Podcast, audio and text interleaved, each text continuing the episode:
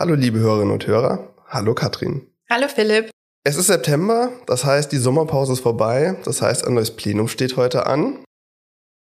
Und deswegen wollen wir ein bisschen darüber reden, was ist in dieser Woche wichtig im Plenum, was wird besprochen, was wird diskutiert, was wird möglicherweise verabschiedet.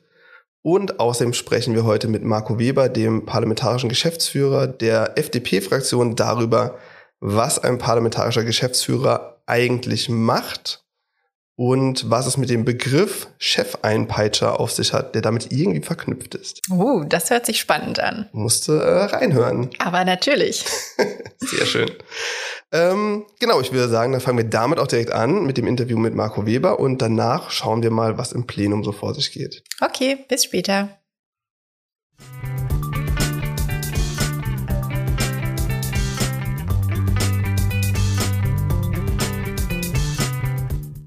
Spreche heute mit Marco Weber, dem parlamentarischen Geschäftsführer der FDP-Fraktion. Hallo, Herr Weber.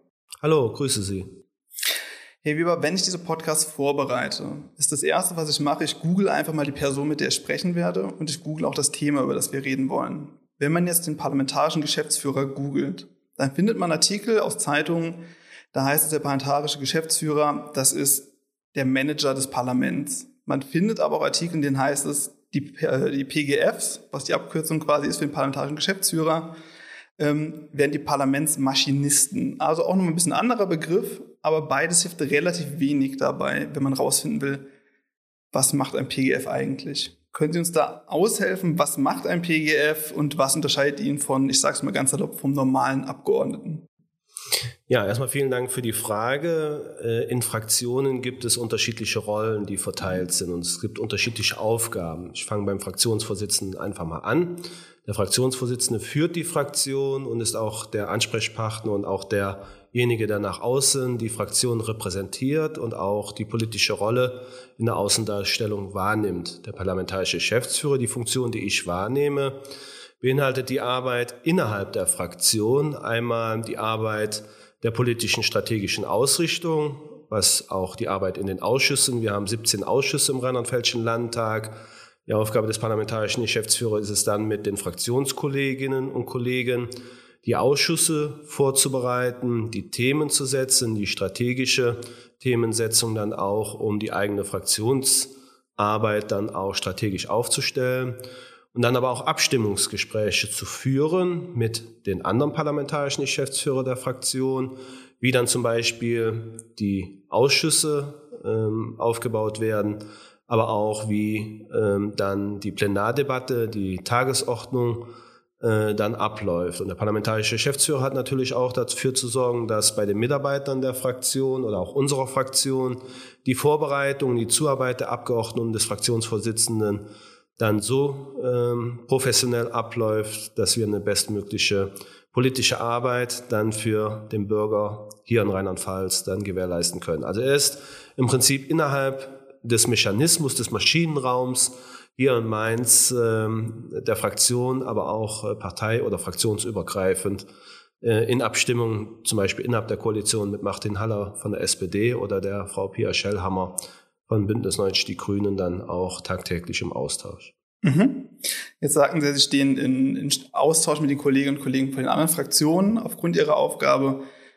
Würden Sie sagen, Sie haben dadurch ein anderes Verhältnis zu oder einen anderen Umgang zu den Kolleginnen und Kollegen oder ich sag mal auch zur, zur politischen Konkurrenz in dem Sinne? Und wenn ja, wie drückt sich das so im parlamentarischen Alltag aus?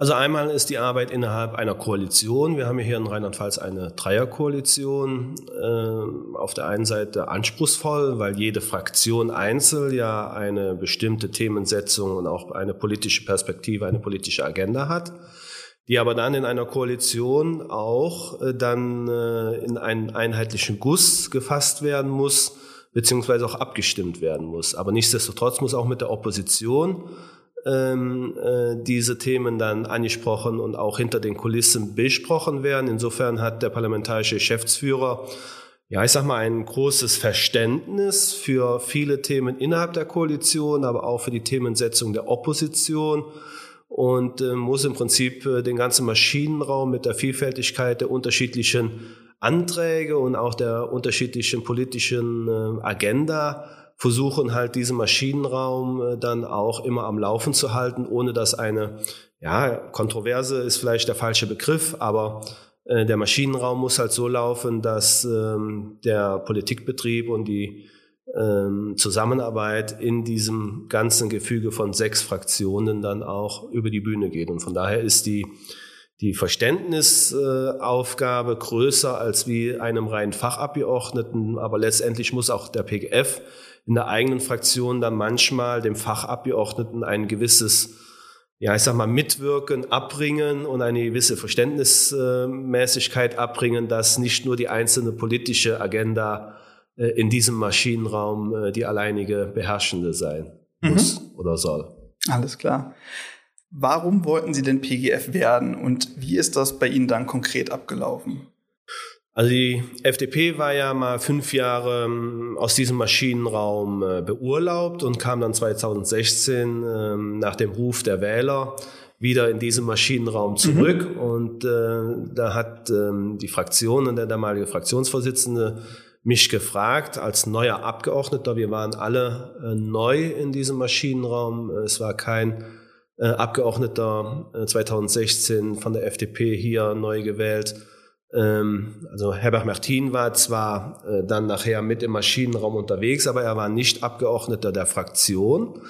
Ähm, und äh, die Fraktion hat mich gefragt, Volker Wissing hat mich gefragt. Ich musste auch dann mal in mich gehen und auch mal mit den erfahrenen Kollegen, wie zum Beispiel Martin Haller, der schon parlamentarischer Geschäftsführer war, mal reden und äh, ich habe dann äh, der Fraktion signalisiert, dass ich die Aufgabe äh, übernehmen möchte und habe mich jetzt nach sechseinhalb Jahren, ähm, ja, ich sag mal, in die Aufgabe äh, tief eingearbeitet und es macht mir auch sehr viel Spaß.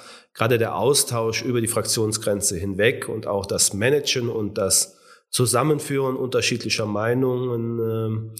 Äh, ist eine spannende Aufgabe und ich bin nach wie vor dankbar, dass auch jetzt in der zweiten Legislaturperiode die Fraktion äh, mir das Vertrauen geschenkt hat, äh, als parlamentarischer Geschäftsführer diesen Maschinenraum weiterhin am Laufen zu halten. Mhm. Jetzt haben Sie den Maschinenraum ein paar Mal erwähnt. Um nochmal auf die ursprüngliche Frage oder den Einstieg zurückzukommen, eher Maschinenraum oder eher der, der Manager, der oben im, äh, der Penthouse Suite, sage ich mal, sitzt und da arbeitet. Ist der PGF jetzt eher der, der Kohleschipper im Maschinenraum oder eher der Manager? Ich würde beides sagen. Ich komme ja aus einem landwirtschaftlichen Betrieb und bin ja auch mit Herzblut äh, Landwirt beziehungsweise Bauer. Und ähm, als, als Selbstständiger kenne ich im Prinzip nur die eine Meinung und die ist dann immer richtig. Und deshalb ist man ja auch landwirtschaftlicher Unternehmer, wie andere Unternehmer auch. Hier ist die Herausforderung halt nicht nur das Alleinige äh, in den Vordergrund zu stellen, sondern auch das Zusammenarbeiten in den Vordergrund zu stellen. Und auch eine Strategie zu entwickeln, wie wir um dem Wähler auch das Vertrauen weiterhin zu schenken und auch zu geben, dass äh, wir für unsere politischen Ziele dann einstehen und diese auch umsetzen mit den beiden Ministerien, die wir jetzt auch in der zweiten Legislaturperiode betreuen dürfen. Es ist ja auch eine Zusammenarbeit äh, mit den Ministerien, wo dann auch die Ausschüsse und der Landtag mit vorbereitet werden. Und äh, von daher, also ich, ich ackere gerne, ich ackere auch gerne mehr wie acht Stunden. Ich bin auch Frühaufsteher, ja, und ähm, von daher, ähm, wie gesagt, ich, ich würde beides in den Vordergrund stellen. Und hier, was mir besonders viel Spaß macht, ist halt die Nähe äh, des praktischen Umsetzens. Ja. Ähm, in, ohne dass das jetzt ich für falsch halte oder Berlin ist schon ein bisschen weiter weg. Ähm, da ist auch die, die Gebäude sind größer. Äh, Brüssel ist noch weiter weg. Äh, hier ist der direkte Kontakt und die direkte Umsetzung zu den Dingen, was äh, die rheinland-pfälzischen Bürgerinnen und Bürger dann betrifft, sehr schnell gegeben und auch die Zusammenarbeit mit den Ministerien ist sehr sehr nah und auch sehr direkt und das ist so eine Art, die mir sehr gut gefällt. Mhm. Dann noch eine letzte thematische Frage vielleicht. Und zwar, wenn man jetzt den parlamentarischen Geschäftsführer googelt, dann findet man nicht nur den Manager und den Maschinisten, man findet auch heraus, dass der PGF im Englischen Chief Whip heißt. Das ist der Chef-Einpeitscher. Finden Sie, das ist ein passender Begriff? Sie müssen, wenn es jetzt vielleicht ein bisschen eine zu sensible Frage ist auch gar nichts antworten. Sie können auch gerne einfach Daumen hoch oder runter machen und dann bleibt es unter uns.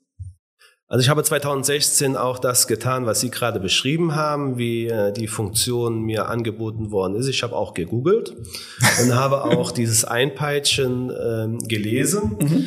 Ich musste aber die Erfahrung machen, ich habe ja eben schon beschrieben, dass ich äh, selbstständiger Landwirt bin, äh, dass die Strategie des alleinen Regierens und äh, ja, ich sag mal, die alleinige Meinung die allherrschende ist, äh, einmal unter den Kollegen Abgeordneten keine gute Strategie ist und auch bei den Mitarbeitern der Fraktion keine gute Strategie ist, sondern die Zusammenarbeit, das Moderieren und das Finden des Konsens und das Motivieren. Es gehört mhm. auch eine gute Portion Motivation mit dazu, die ein parlamentarischer Geschäftsführer, ob es die Lebensfreude, aber auch die Arbeitsweise, die man an den Tag legt, indem man halt ein gutes Vorbild darstellt gegenüber den Kollegen Abgeordneten, aber auch gerade gegenüber den Mitarbeitern, dass man halt äh, ein gutes Vorbild darstellt. Ich glaube, das ist ein Weg, kann ja auch mal hier in der Fraktion äh, fragen, beziehungsweise auch mal bei den Kolleginnen und Kollegen. Ich musste, wie gesagt, meine Arbeitsweise umstellen, das gebe ich zu. Aber das Instrument der Peitsche ist halt nicht das Instrument, was ich ehrlich gesagt äh, jetzt wählen würde nach sechseinhalb Jahren, weil das hätte äh, dazu geführt, dass ich ein ganz einsamer, alleiniger Mensch hier in Mainz geworden wäre. Okay, dann sind wir an der Stelle mit den thematischen Fragen durch. Dafür schon mal ganz vielen Dank. Und dann kämen wir zu den zehn kurzen Fragen, die wir allen Gästen stellen. Und wenn sie startklar sind, würden wir da jetzt auch direkt loslegen. Ja, ich äh, bin startklar. Warum sind Sie denn eigentlich Politiker geworden? Ich bin durch das Elternhaus politisch geprägt und äh, bin auch geprägt, mich ehrenamtlich zu engagieren und bin halt über die Ehrenamtlichkeit in die, erst einmal politische Arbeit äh, hineingekommen. Mhm. Und wissen Sie noch, was Sie als Kind werden wollten, bevor Sie Politiker werden wollten? Also ich wollte mal Lkw-Fahrer werden, ich wollte mal Müllfahrer werden und dann wollte ich mal Baggerfahrer werden und dann, glaube ich, ging es schon ziemlich schnell äh, zur Landwirtschaft, wo ich auch im Prinzip mein Hobby zur Leidenschaft und zu meiner Berufung gemacht habe. Mhm. Jetzt haben Sie viel aufgezählt an dem, was Sie werden wollten und was Sie geworden sind. Haben Sie denn ein Studium oder eine Ausbildung gemacht und wenn ja, welche? Also ich habe eine klassische Lehre gemacht äh, nach äh, der Realschule oder damals gab es halt noch das dreigliedrige Schulsystem. Äh, drei Jahre landwirtschaftliche Lehre, zwei Jahre Fachschule und dann zwei Jahre Meisterausbildung. Ich bin ausgebildeter Landwirtschaftsmeister. Mhm. Und wo in Rheinland-Pfalz leben Sie und warum ist es denn da ausgerechnet am schönsten?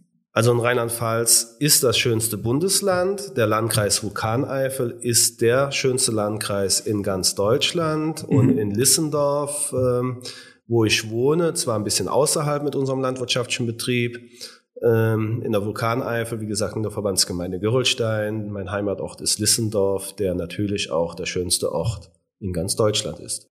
Selbstverständlich. Gut, dann nächste Frage ein bisschen ein Themenwechsel, wenn Sie mit einer Politikerin oder einem Politiker oder einer berühmten Person Ihrer Wahl sprechen könnten. Und dabei ist es jetzt für die Frage mal egal, ob die Person am Leben ist, ob sie bereits verstorben ist oder ob es eine rein fiktive Person vielleicht auch ist. Wer wäre das und über welches Thema? Also ich äh, würde mich mal gerne mit Helmut Schmidt unterhalten. Mhm. Meine Lebensgefährtin hat alle seine Bücher und ab und an äh, liest man halt dann auch mal und nimmt sich ein Buch aus dem Regal. Und wenn man die Biografie von Helmut Schmidt kennt und wenn man auch mal, auch wenn es, sag ich mal, als Kind war, aber wenn man einfach mal so ein bisschen in den Büchern liest, ist das für mich eine Persönlichkeit, die mein Interesse total weckt. Ähm, und da würde ich gerne äh, vielleicht äh, auch rauchend äh, mal mich mit Helmut Schmidt, äh, ich glaube, mit einer Stunde kommt man da nicht hin, aber Tag heute im Jahre 2022 würden mich echt seine, seine Ansichten der aktuellen politischen Situation interessieren. Mhm. Wovon gibt es denn der Politik zu wenig und wovon zu viel? Ist auch eine ganz persönliche Meinung. Ähm, in der Politik gibt es zu wenige Pragmatiker, zu wenige Selbstständige, zu wenige Handwerker äh, und äh, damit gleichlautend zu viele, die schon, äh, ich sag mal, ihre, ihre Ausbildung, ihre Jugend und ihre, ja, ich sag mal, ganze Lebensphilosophie in Richtung Politik orientieren. Und äh, ich sage immer, die Mischung macht's. Und äh, wie gesagt, die praktische Seite, die Lebenswirklichkeit gerade aus ähm, dem Mittelstand fehlt mir im politischen Parlamentsbetrieb. Mhm. Und jetzt kommt die, das ist immer die Sammelfrage, was ist denn Ihr liebstes Buch, Ihr liebster Film, Ihr liebstes Brettspiel und oder Videospiel und warum? Ich beschränke mich da auf äh, den Film. Gerne. Ähm, den, oder ich sag mal, das ist ein Mehrteiler. Äh, und zwar äh, wird das jetzt vielleicht den einen oder anderen schmunzeln, aber es hat so ein bisschen äh, äh, ja, meine Kindheit geprägt, äh, unsere kleine Farm. Mhm. Mhm. Vielleicht als Begründung, Sie schauen so ein bisschen fragwürdig. Äh, es verbindet einmal den ländlichen Raum, das Thema. Es verbindet Familie. Auch ich habe Familie und äh, mehrere Kinder. Ich bin, äh, ich habe mehrere, ich habe vier Geschwister und Familie ist für mich eines der Dreh- und Angelpunkte ja. einer gesellschaftlichen Zusammenlebens. Und ähm, wie gesagt, früher habe ich halt sehr gerne unsere kleine Farm ja. geschaut. Okay. Und haben Sie ein Hobby, von dem Sie uns berichten wollen? Hobby, also ich bin, ich habe mal früher drei Jahre Golf gespielt. Mhm. Ähm, dann hatte ich aber wenig Zeit. Ich habe auch einen Yachtschein. Da habe ich aktuell auch zu wenig Zeit. Wenn ich das als Hobby benennen darf, ist äh, die Waldarbeit äh, für mich ein Hobby wir haben Wald und äh, gerade in Wintermonaten, wenn es halt, äh, ich sag mal, der natürliche Ablauf äh, so ist, dass man dann im Wald arbeitet, ist das für mich immer die entspannendste, aber auch die lehrreichste Zeit, gerade in der Natur zu äh, ja, sehen, was aus einer kleinen Pflanze unter den Umweltgesichtspunkten äh, beziehungsweise über die Umweltauswirkungen, gerade auch wie dieses Jahr, ich war jetzt aktuell schon mehrere Abende im Wald unterwegs und äh, es macht mich wirklich nachdenklich, äh, wenn ich mir die Situation anschaue. Aber wie gesagt, von klein an hat mein Vater mich immer mit in den Wald genommen. Und aus diesem ist ein kleines Hobby geworden, was äh, wir auch äh, immer noch weiter ausbauen. Und für mich ist das halt Hobby. Mhm. Und erinnern Sie sich noch an das erste Konzert, auf dem Sie waren?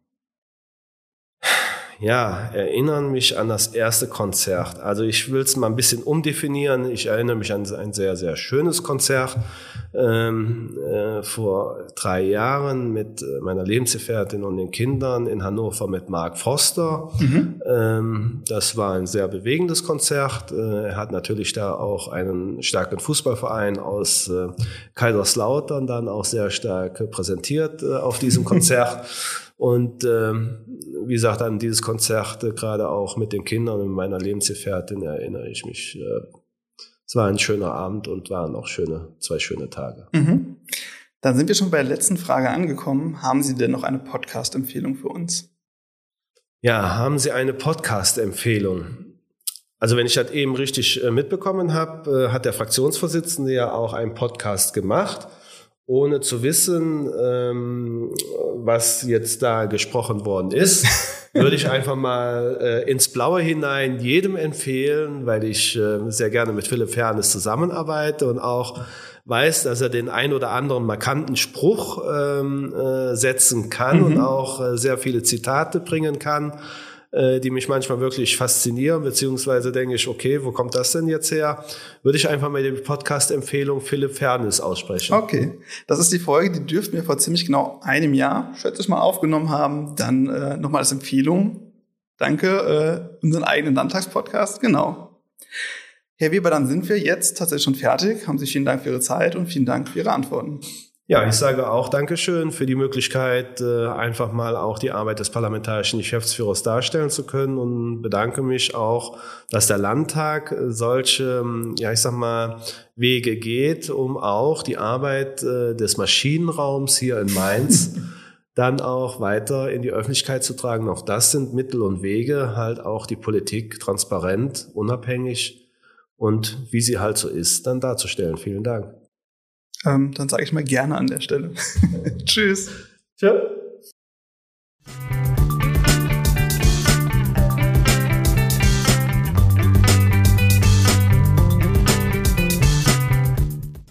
Das war unser Gespräch mit Marco Weber und jetzt wissen wir auch, was es äh, mit dem Chefeinpeitscher auf sich hat. Mhm. Und jetzt wollen wir noch kurz über das Plenum sprechen. Katrin, was steht denn da diese Woche auf dem Programm? Ja, wieder ein bunter Strauß. Ähm, das Plenum beginnt wie üblich mit der aktuellen Debatte. Und auf Antrag der Fraktion Bündnis 90 Die Grünen beschäftigt sich der Landtag am Mittwoch im Rahmen der aktuellen Debatte unter anderem mit dem Thema mit dem bundesweiten Klimaticket digital, bezahlbar, unkompliziert und umweltfreundlich unterwegs in Rheinland-Pfalz. Und auf Antrag der AfD-Fraktion wird über die Energiepolitik diskutiert. Mhm. Und dann haben wir ja üblicherweise immer noch eine dritte aktuelle Debatte. Da hat aber die Fraktion der FDP von ihrem Optionsrecht Gebrauch gemacht und hat den Antrag Landwirtschaft in Rheinland-Pfalz zukunftssicher machen Hofübernahme und Existenzgründungsprämie einführen vorgezogen. Und in dem Antrag stellt die Fraktion der FDP dar, dass es zukünftig immer schwerer wird, eine Nachfolge für einen Hof oder einen Betrieb in der Landwirtschaft und im Weinbau zu finden. Und hier könne ein finanzieller Anreiz in Form einer Hofübernahme und Existenzgründungsprämie helfen. Deswegen fordern die Antragsteller die Landesregierung auf, die im Koalitionsvertrag festgeschriebene Hofübernahme und Existenzgründungsprämie jetzt auch umzusetzen. Okay. Genau, und dann haben wir natürlich auch äh, wieder Gesetzentwürfe zur Beratung ja. auf der Tagesordnung stehen. Und da gibt es einen ganz wichtigen Gesetzentwurf, nämlich in erster Beratung wird das Landesgesetz zur Neuregelung der Finanzbeziehungen zwischen dem Land und den kommunalen Gebietskörperschaften behandelt. Das heißt dann kurz Landesfinanzausgleichsgesetz oder LFAG. Der Gesetzentwurf stammt von der Landesregierung. Und warum gibt es da überhaupt ein neues Gesetz jetzt? Ja, weil der Verfassungsgerichtshof Rheinland-Pfalz in seiner Entscheidung vom 16. Dezember 2020 den geltenden kommunalen Finanzausgleich für verfassungswidrig erklärt hat und dem Landesgesetzgeber eine Neuregelung bis zum 1. Januar 2023 aufgegeben hat. Artikel 49 Absatz 6 der Landesverfassung sehe einen aufgabengerechten Finanzausgleich vor, sagt das Verfassungsgericht. Dieser Aufgabenbezug fehle bei dem bislang geltenden Finanzausgleichssystem. Danach wird die Finanzausgleichsmasse anhand eines Verbundquotenmodells ermittelt und lediglich unter Berücksichtigung der Einnahmeentwicklung des Landes fortgeschrieben, eben ohne Beachtung des Aufgabenbezugs. Und wie soll es jetzt neu geregelt werden?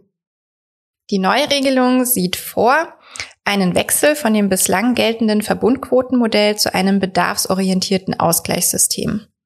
Bei der Finanzausgleichsmasse sollen zukünftig der kommunale Mindestbedarf und die Mindestfinanzausstattung der Gemeinden im Mittelpunkt der Berechnung der Finanzausgleichsmasse stehen. Dabei orientiert sich der kommunale Mindestbedarf an den Ein- und Auszahlungen für bestimmte Aufgaben, zum Beispiel die Ein- und Auszahlungen für den Bereich Kita und Jugend. Wie geht's denn da jetzt genau weiter? Der Gesetzentwurf wird jetzt erstmal in erster Beratung behandelt. Das heißt, da wird jetzt äh, drüber diskutiert im Plenum und dann wird es wahrscheinlich an einen Ausschuss überwiesen werden, wird dann im Ausschuss behandelt. Vielleicht wird der Ausschuss auch ein Anhörverfahren beschließen und nach Abschluss von diesem Verfahren geht es dann zurück ins Plenum zur zweiten Beratung und Abstimmung. Mhm. Was haben wir denn noch? Ja, dann haben wir am Donnerstag ähm, noch wieder eine aktuelle Debatte, besser gesagt. Und ähm, da wird sich der Landtag auf Antrag der SPD-Fraktion mit dem Thema Planungen der Landesregierung zur Neuausrichtung des rheinland-pfälzischen Katastrophenschutzes beschäftigen. Außerdem haben wir am Donnerstag mit auf der Tagesordnung einen Antrag der Fraktion der AfD zu dem Thema Zwangsbeitrag für den öffentlich-rechtlichen Rundfunk abschaffen. Landesregierung muss umfangreiche Reformen anstoßen. Die Bürgerinnen und Bürger stünden dem öffentlich-rechtlichen Rundfunk immer kritischer gegenüber, schreibt die AfD in ihrem Antrag. Es sei daher eine nachhaltige Strukturreform des öffentlich-rechtlichen Rundfunks erforderlich. Die Antragsteller fordern die Landesregierung daher dazu auf, sich dafür einzusetzen, dass die Rundfunkbeiträge abgeschafft werden. Sie schlagen die Einführung eines Grundfunks vor, welcher durch eine Abgabe großer Medienkonzerne finanziert werden solle. Des Weiteren haben wir noch einen Antrag der Fraktion Freie Wähler zum Thema Feuerungsanlagen im ländlichen Raum. Das neue Bundesemissionsschutzgesetz sehe unter anderem vor, dass die Austrittsöffnung von Schornsteinen für kleine und mittlere Feuerungsanlagen sich nahe am Dachfirst befinden und diesen mindestens 40 Zentimeter überragen müsse. Das führe in der Praxis zu statischen Schwierigkeiten. Davon betroffen seien vor allem Bürgerinnen und Bürger, welche in ihr bestehendes Gebäude eine Pelletheizung oder einen Kachelofen einbauen wollten. Auch diese müssten nämlich die neuen Vorgaben einhalten. Die Antragsteller fordern daher die Landesregierung auf, sich im Bundesrat dafür einzusetzen, dass es für ländlich geprägte Räume eine Ausnahmeregelung gibt. Mhm. Ja, und dann gibt es noch einen Antrag der Fraktion der CDU zum Thema Feuerwehren stärken, vorbeugen und Voraussetzungen für effektive Bekämpfung von Waldbränden schaffen. Das Waldbrandrisiko sei in Rheinland-Pfalz in diesem Jahr besonders hoch gewesen. Gleichzeitig sei der Waldbestand für den Klimaschutz enorm bedeutsam. Es sei daher wichtig, die Feuerwehren besser auszustatten.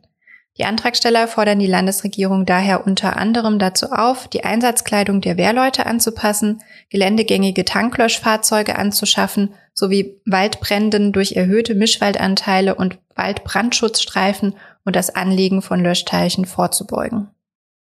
Genau, das war jetzt mal eine kleine Auswahl von verschiedenen Anträgen und äh, Gesetzentwürfen, die in, am Mittwoch und Donnerstag beraten werden. Ja, ja, man merkt, er wurde sich für das erste Plenum nach der Sommerpause schon direkt viel vorgenommen. Wenn Sie das verfolgen möchten, können Sie das gerne über den Livestream tun, sowohl in den sozialen Medien als auch auf unserer Landtagsinternetseite. Und dann sind wir an der Stelle, wenn ich mich nicht irre, auch schon durch für diesen Monat. Genau. Alles klar, dann hören wir uns nächsten Monat wieder. Genau, bis zum Oktoberplenum. Tschüss. Tschüss.